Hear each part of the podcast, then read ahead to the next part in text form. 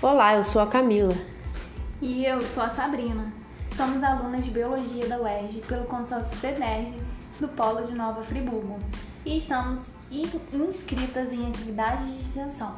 Aqui você fica por dentro dos assuntos atuais e curiosidades da biologia. Não percam!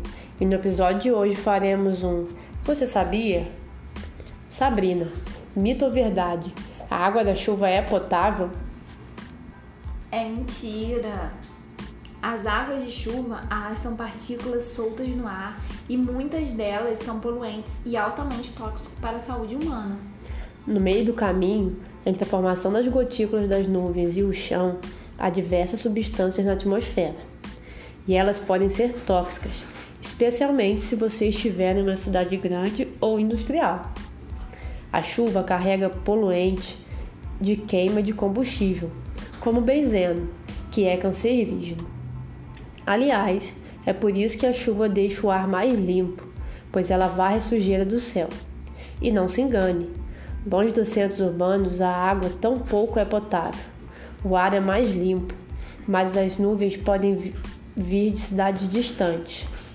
Um exemplo histórico foi o caso de chuvas ácidas nos aparentemente incólumes é, lagos noruegueses em 1981. Ela trazia partículas de carvão da Inglaterra a mais de mil quilômetros.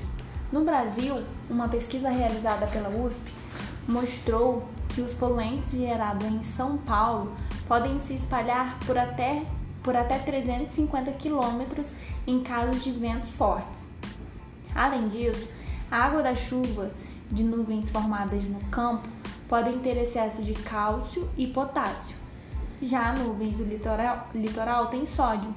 Essas substâncias podem causar hipertensão e problemas de coração, entre outros. Ou seja, água de chuva não é recomendada para o consumo. Até mesmo a de cisternas precisa ser tratada anteriormente. Esse foi mais um. Você sabia?